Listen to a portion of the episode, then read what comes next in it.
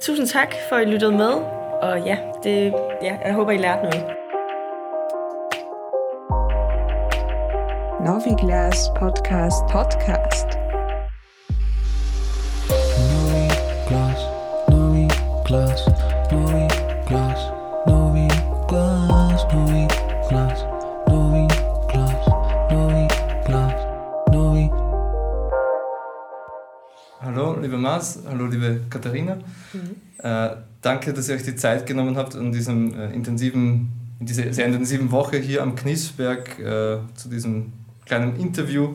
Ja, mein Name ist Konstantin, ich bin äh, bei Novi Glas der, der Redakteur, der das ein bisschen so den Zirkus herumdirigiert und äh, ich bin immer sehr froh, wenn ich zu solchen Seminaren eingeladen werde oder irgendwie auch teilnehmen kann an den, an den Workshops, um mich tiefer mit den Volksgruppenthematiken des jeweiligen Ortes zu beschäftigen.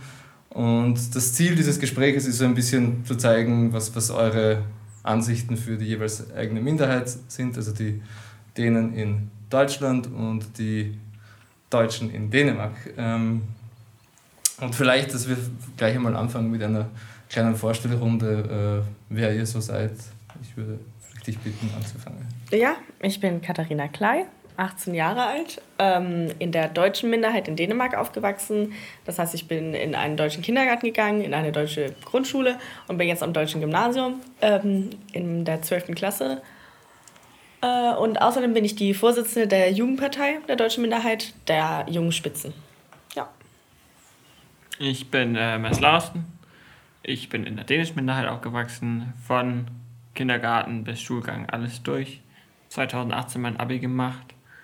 Ähm, habe dann Abstecher nach Brüssel für die Arbeit gemacht und habe mich dann auch dazu entschieden, wieder zurückzukommen.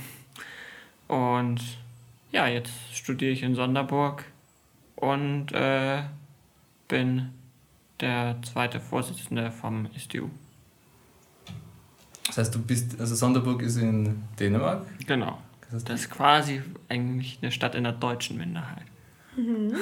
Wa- Wie waren da die Abstimmungsverhältnisse 1920, weißt du das? So.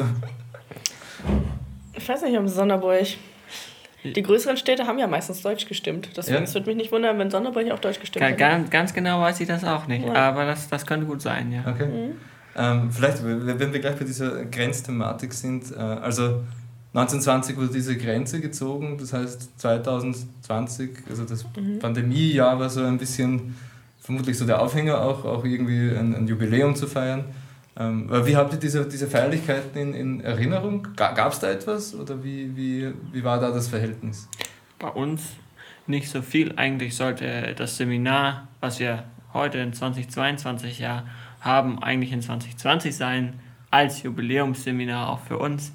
Ähm, nee, bei uns gab es nicht äh, viel Feierlichkeiten und wir haben das immer so ein bisschen verschoben bis, ja, bis fast, fast heute. Äh, und dann feiert man halt 100 Jahre, 102 Jahre später. Wie, wie ist dein Ja. Eindruck? So? Also wir, wir haben schon, man hat, also es wurde überall schon groß so reklamiert und so. Äh, Wir haben ein neues Museum, wo wir auch waren. Das neue Museum äh, wurde da auch erbaut, aber wurde halt erst letztes Jahr. Also 2021 äh, hatten wir dann Besuch vom Bundespräsidenten und von der Königin und also da hat man schon gemerkt, dass es wurde richtig groß gefeiert. Ja. Also wir hatten ja bei diesem Workshop ein, ein sogenanntes Planspiel, wo wir uns die einzelnen Akteure dieser Grenzziehung angesehen haben. Ähm, ich will jetzt gar nicht auf das eingehen, sondern eher so etwas, was ich dann darüber gelesen habe, ist, dass nach der Grenzziehung die deutsche Seite etwas unzufriedener war mit der Grenze als die Dänen. Äh, vielleicht Frage dann an die dänische Seite, warum waren die Deutschen nicht so happy?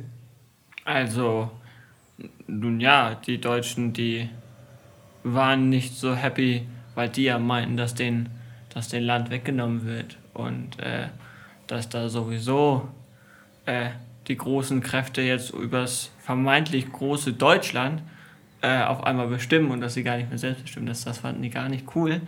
Die wären natürlich am glücklichsten gewesen, wenn, äh, wenn man einfach die Grenze da gezogen hätte, wo man sie im Krieg in Anführungszeichen gewonnen hat. Aber das ist ja logisch, dass es so nicht sein kann. Und wenn man da jetzt irgendwie so, sagen wir, die Perspektive aus der deutschen Minderheit, wenn, wenn jemand, du bist jetzt 18 Jahre alt, also dieser, Mhm. dieser Konflikt ist ja nicht, Generationen schon her. Ähm, wie, Mhm. wie, wie viel von, wie ist das Verhältnis jetzt gerade oder was, was hat sich dann so eigentlich dann in, in, in deinem jungen Leben so getan, was dieses Verhältnis angeht?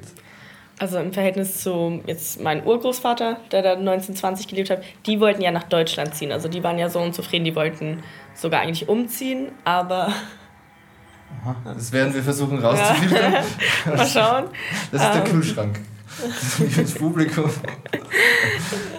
Ähm, aber also heutzutage, ich fühle mich, das ist ja ein Riesenunterschied. Ich bin ja also mega froh, dass ich in Dänemark lebe ähm, und fühle mich eigentlich auch als, also so als Dänin. Wenn mich jemand fragt, dann bin ich aus Dänemark.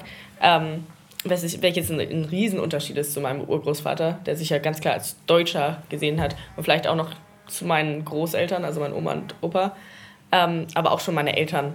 Da, weißt du, da sagt man ja, ich bin, ich bin dänisch, aber Teil der deutschen Minderheit natürlich. Ähm, und ich glaube, das ist ein Riesenunterschied. Ich sehe mich eher so als Nordschleswigerin und im Grenzland aufgewachsen und natürlich auch als zum Teil Deutsch, aber halt nicht, nicht nur. Gar nicht, ja. Genau, und ich glaube, wir sind lange, uns beide Minderheiten, lange, lange über den Zenit hinaus, wo man sagt, oho, wir brauchen eine neue, neue Grenze. Wir wollen gerne wieder, also in, in äh, Südschleswig sagt man die Grenze bis zur Eider oder eben in Nordschleswig vielleicht wieder, äh, wieder höher. Also da sind wir schon lange hinaus. Und wenn das dann, und das sind dann auch eigentlich nur wirklich alte Menschen, die sagen, ja, hätte ich aber gar nichts gegen. Da wird auch nur mit Kopfschütteln reagiert. Also ich, ich möchte ja auch nicht in Deutschland leben. Also, so jetzt no offense oder so. Ähm, Ja. Da würde ich vielleicht ganz, ganz gern einhaken, weil ähm, ich hatte das Gefühl, also wir haben, wir haben uns Flensburg angesehen. Das ist äh, eine Stadt, die was fast an der Grenze ist. Also quasi ist eine deutsche Stadt mit einer großen dänischen Minderheit. Ähm, und wir haben dort die verschiedenen Institutionen uns angesehen und auch äh, die Schule, in der Maß, warst du in dieser Schule? Genau, ich war auch auf Duberskolen, ja. Okay, das ist so eine, also ich, ich, ich bin immer noch extrem im Staunen, was das für ein äh, großartiges Schulgebäude ist und, und es ist wirklich eindrucksvoll, dass das so auch, auch irgendwie durchdesignt ist. Also ich, ich hatte das Gefühl, ähm, oder wenn, wenn ich als Minderheitenangehöriger irgendwie wiedergeboren würde, würde ich mir wünschen, dass ich äh, Däne in Deutschland bin, glaube ich. Ähm, das stimmt. Ja, wie, wie, wie, wie war so diese Schulzeit? ja da, dazu kann ich ja aber auch so viel sagen. Also das sieht da ja, das sieht da alles recht neu aus, weil es alles recht neu ist. Ich bin auf eine Schule gegangen, die zerfallen ist.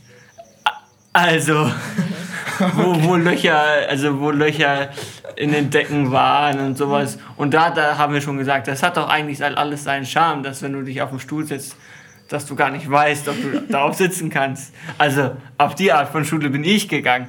Ähm, äh, und die wurde ja jetzt erst gerade alles, alles erneuert. Ähm, also war das quasi nach meiner Zeit und ich habe mein Abi 2018 gemacht, ist nicht so lange her, Okay. dass, dass, dass das so durchdesignt und alles ist.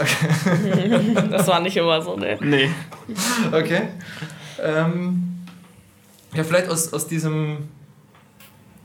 Also ich, ich habe diesen österreichischen Blick über, ja, wo ähm, die Volksgruppenrechte jetzt immer sehr hart erkämpft worden sind und die jeweils, soll ich sagen, ihr habt, ihr habt vielleicht so ein bisschen das Glück, es ist eine Grenzregion und es gibt ein, so ein Mutterland oder so, wie, wie das heißt, und, und gleich daneben ist die Minderheit und sie kümmern sich irgendwie so gegenseitig ein bisschen um, um die, um die Minderheiten oder es fließt Geld aus, aus den Heimatländern irgendwie in, in diese Institutionen. Ähm, wo, wo würdet ihr denn sehen, so diesen, diesen, diesen institutionellen Charakter? Ist das voll ausgeprägt mittlerweile und, und gibt es gute Institutionen oder sagt ihr, es gibt Sachen, die ihr unbedingt verbessern äh, wollt und wo? Weil vielleicht haben wir jetzt nur so die, die High-End-Präsentation gesehen und da gibt es aber noch andere Sachen, die man vielleicht hätte herzeigen können, auf die man nicht so stolz ist wie, wie, wie das. Also ich kann sagen, dass unsere Schulen sehen auch nicht so aus, ganz klar. Die meisten unserer Schulen sind in den 60ern gebaut und das sieht man auch, ähm, ganz klar. Das heißt, da brauchen wir auf jeden Fall in der deutschen Minderheit, äh, da mangelt es ganz klar an Geld. Ähm, und auch, ich glaube, einfach auch ein paar der Strukturen sind ein bisschen veraltet. also so der Aufbau der Minderheit, aber da arbeiten wir auch gerade dran, das äh, alles zu erneuern. Ja. Und ich glaube auch, dass es so ist, also das ist ja, das wird, glaube ich, ganz oft auch missverstanden durch, durch Unwissen. Es ist ja nicht so, dass un unsere Vorfahren nicht für Minderheitenrechte gekämpft haben. Nur der ganz, ganz große Unterschied ist, dass andere Minderheiten heute noch um deren Rechte kämpfen müssen und das sind die meisten und wir das eben überhaupt nicht in dem Grad müssen. So, und bei uns ist das eine Minderheit und wir haben sehr viele verschiedene Institutionen äh, im Gegensatz zur, zur deutschen Minderheit, wo ich persönlich sehr, sehr neidisch über die Grenze blicke, weil das einfach eine unfassbar unkoordinierte Arbeit zwischen den Kulturorganisationen und dem Schulverein und dem Jugend- und, äh, Jugend und Sportverband und dann äh, dem Gesundheitsverein. Also die machen alle so ein bisschen ihr eigenes Ding und dann sind das die Machtkämpfe in der Minderheit, ähm, die zeigen, dass oder die einfach machen, dass die Arbeit, die so schön effektiv sein, so schön effektiv sein könnte, einfach eigentlich ineffektiv ist und ja. Wenn ich das, ich habe äh, das mit Winke vorher besprochen. Äh, die meinte, dass, also der eine Unterschied, den man hat bei, bei der deutschen Minderheit, ist, dass es so eine Art Dach, Dach, Dachorganisation gibt und drunter sind irgendwie so alle drin und das wird halt so ein bisschen koordiniert. Ähm, und bei den denen ist es eher dezentral. So von, also ist das, was, was du jetzt meintest, oder? Genau, das ist eben dezentral. Die einen machen das, die anderen machen das und die nächsten machen das.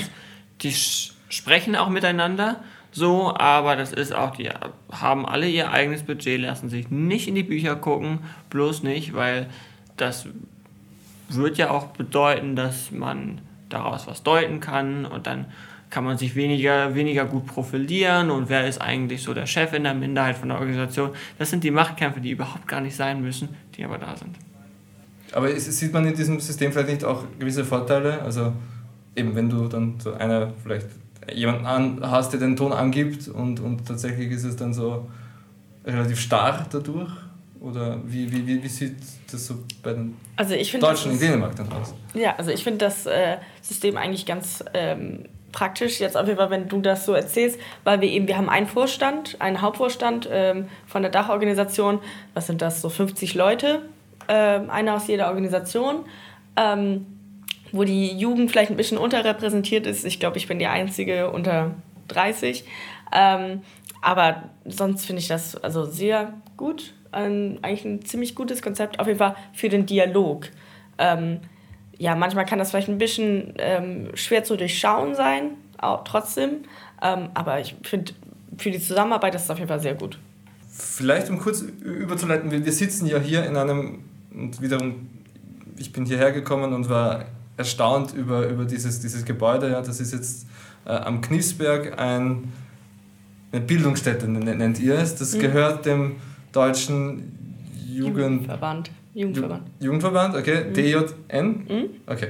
Da funkt irgendwie so vielleicht kaum jemand rein. Das ist einfach so ein, ein Berg mit einem großen Jugendzentrum. Und was da drumherum ist, das können wir nachher noch, noch ansprechen. Aber ja, so, so quasi, das hat mir eigentlich sehr imponiert, dass man der Jugendorganisation sagt, okay, oder den Jugendorganisationen sagt, hier habt ihr so ein Ding, ihr könnt ihr euch austoben. Ja, also das ist jetzt am meisten so für den Jugendverband. Das heißt, hier werden so Seminare gemacht. Ähm, auch nicht nur für Jugendliche. Hier gibt es auch so Weiterbildungen für Lehrer oder was weiß ich, Strick, Häkel, Workshops oder so. Ähm, aber es ist eben so der Sammelpunkt für die gesamte Minderheit, würde ich sagen. Es gibt ja einmal im Jahr gibt's das große Kniesbergfest, wo alle kommen. Und dann eben bei diesen Workshops oder ähnlichen oder so Seminaren wie das hier, da trifft man sich eben. Und ich, also ich finde das, ich liebe den Kniesberg. Ich finde es auch super toll hier. Ja. Wie oft warst du schon hier, Mars? So, äh, Ich war hier auch jetzt des Öfteren. Ähm, wahrscheinlich nicht so, nicht so viel wie Katharina. Ähm, Und ich bin auch gen also genauso imponiert von dem Ganzen hier äh, wie, wie ihr beiden, weil wir haben sowas nicht, überhaupt nicht. Also nicht mal, nicht mal ansatzweise haben wir sowas. Ähm, und ich hätte gerne sowas, aber man kann ja auch nicht alles haben. Aber das ist tatsächlich auch so weit, dass ich, dass ich ja denke, Mensch, also SDU, wir bieten ja zum Beispiel viele Kinder- und Jugendfreizeiten an, wo ich mir denke, warum fahren wir eigentlich nicht hier hoch dafür? Ah, okay, das Also das, Mhm. also und das, das wird auch jetzt in naher Zukunft auch passieren, dass wir einfach den Knirfsberg äh, dafür nutzen, weil ja, wir haben, äh, wir haben Ressourcen und Facilitäten, äh, die wir nutzen können, aber hier ist es doch schöner. Okay. Aber ich, ich fand auch in Flensburg, also dieses eine äh, Aktivitätshus, also Aktivitätenhaus, ist ja auch mehrstöckig und da gibt es in jeder Etage irgendwas, Ja, wo man sich eigentlich austoben kann. Aber es ist vielleicht nicht in der Gro Größenordnung wie ja genau, ganze Zentrum, aber, genau. aber so ein bisschen komprimiert ist das schon und, und ich glaube, da gibt es auch viele Möglichkeiten, die man Da, da, ganz klar, wir haben natürlich auch Möglichkeiten, aber gerade für sowas mit, für größere Menschenansammlungen haben wir was, was halt super wetterabhängig ist. Das ist halt so ein Pfadfinderhof, auch riesig, aber es ist halt wetterabhängig. Und das ist der Knirpsberg nicht. Ja, da hat es schon auch ziemliches Aprilwetter gegeben, die Tage. Also, von schön, ja. Schnee und Hagel. Aber ja, es war heute auch sehr schön, das muss man auch dazu sagen. Ähm, ich möchte vielleicht noch kurz auf das eingehen, ähm, was man hier auch so an, an, an diesem Berg mitbekommt, ist, dass es ein, ein sehr geschichtsträchtiger Ort ist. Also es gibt eine, eine Gedenkstätte, ähm, die scheinbar auch den Namen Ehrenhain getragen hat, ähm, wo, wo auch so quasi die gefallenen Soldaten der deutschen Minderheit in Dänemark, äh, die sich freiwillig, stimmt das, der, der Wehrmacht irgendwie gemeldet haben Ja. und gefallen sind. Ähm, aber, wie soll man sagen, also da sind die Namen drauf und einige der Namen wurden entfernt, weil sie an Kriegsverbrechen beteiligt waren. Ähm, jetzt vielleicht so aus, aus junger Perspektive, ihr, könnt mit diesem Ort vermutlich, also der ist nicht da wegen euch. Ja, ähm, aber vielleicht so, wie, was für ein Gefühl habt ihr mit, äh, wie, wie mit dieser NS-Vergangenheit auch in dieser, in dieser eigenen Minderheit oder auch in dieser Region umgegangen werden soll in, in Zukunft? Und was würdet ihr euch da, da wünschen?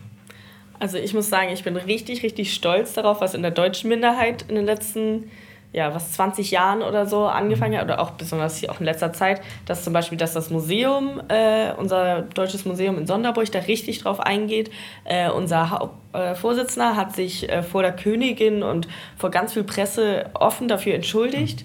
Ähm, und auch generell, es wird viel mehr darüber geredet, weil ich, ich kann, also jetzt in meiner Zeit wurde, also ich bin ja erst 18, wurde immer offen drüber geredet, aber ich kann ja schon merken, dass zum Beispiel, ähm, also meine Vorfahren waren auch aktiv ähm, und darüber wird, wurde nicht geredet in der Fami- Familie. Und ich weiß bis heute nicht ganz genau, was sie alles so gemacht haben. Und ich weiß auch nicht, ja, ob ich das zu wissen kriegen werde. Ähm, also ich muss sagen, ich bin da sehr froh darüber, wie die deutsche Minderheit da mittlerweile mit umgeht. Und auch, ich finde das unglaublich wichtig. Ja. Ich glaube, in der dänischen Minderheit ist das auch gar nicht das große Thema. Also es wird auch gar nicht groß thematisiert, aber ich, ich, ich möchte jetzt nichts Falsches sagen, aber ich glaube nicht, dass da die, dass, also die große Problematik entstanden ist. Aber jetzt mit zum Beispiel Bezug auf diesen Berg, das ist ja meine Meinung, dass, okay, sind schlimme Sachen passiert und alles, aber irgendwie muss man, ohne, ohne zu vergessen, was passiert ist, muss man das Beste hier draus machen und das hat man gemacht. Beziehungsweise, um, um deine Aussage ein bisschen zu erweitern, so wie ich das mitbekommen habe, soll ja diese, diese Gedenkstätte auch noch wissenschaftlich, äh, also es gibt irgendeine Doktorarbeit, die dazu äh, auch in Zusammenarbeit mit dem Museum und dem Archiv, wo, wo dieser Bereich irgendwie weiter gestaltet werden soll. Also es ist ja nicht zu Ende, Ja, genau. was, was, da, ja. da, was da hinten ähm, an, an Denkmälern herumsteht. Also da, da kommt noch was dazu. Ja, und um vielleicht so langsam gen, gen Schluss des Gesprächs zu kommen, was gibt euch Kraft, sich in, in diesem, in diesem äh, Minderheitenraum äh, irgendwie zu aktivieren und, und so jetzt, wenn man schon sagt, okay, es gibt schon so viel, das, das hier erreicht worden ist und quasi die großen, großen Kämpfe für, für Minderheitenrechte sind schon ein bisschen ausgetragen worden. Was sind eure so vielleicht kleine konkreten Erfolge, an denen ihr arbeitet und wo wollt ihr hin? Also für uns ist es äh, ein riesengroßes so Ziel, oder für, mich, die zweisprachigen Ortsschilder, die wir immer noch nicht haben. Ähm, und dann natürlich auch die Grenzkontrolle abzuschaffen. Ähm, was, also, äh, nicht, dass wir das schaffen werden, glaube ich leider. Aber ähm, ja, dagegen anzukämpfen und dann auch einfach generell, dass äh, die Minderheit wird ja langsam kleiner. Das heißt, für eine aktive Jugend, das ist eines der größten Ziele. Ja. Bei mir ist das, was mich antreibt und das, also ich glaube, äh, die Perspektive hat sich verändert, je älter ich wurde und auch die Minderheit besser verstanden habe, ist ein bisschen auch meine Frustration. Meine Frustration treibt mich an darüber, wie, wie Sachen in der Minderheit gemacht werden.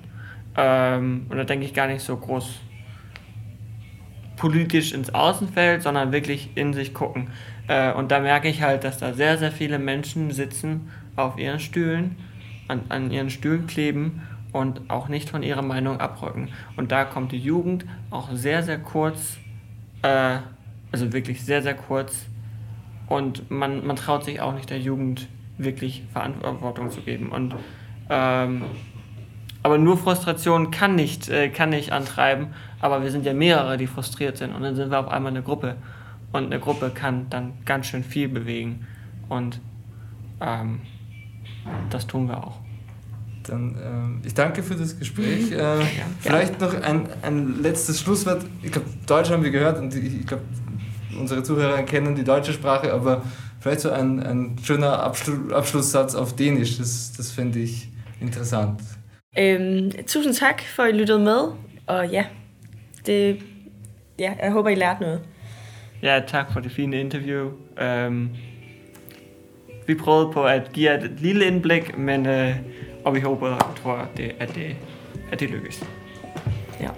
Cool. Ich möchte kurz unterstreichen, ich äh, mag Deutschland und ich würde auch nach Deutschland ziehen. aber ich möchte bloß nicht, dass die Grenze revidiert wird. Nein, nicht genau. Das, ja, das, war, das klang so, als würde ich Deutschland hassen. Da dachte ich so, oh nein. Nee, deutsche Minderheit, aber. Ja.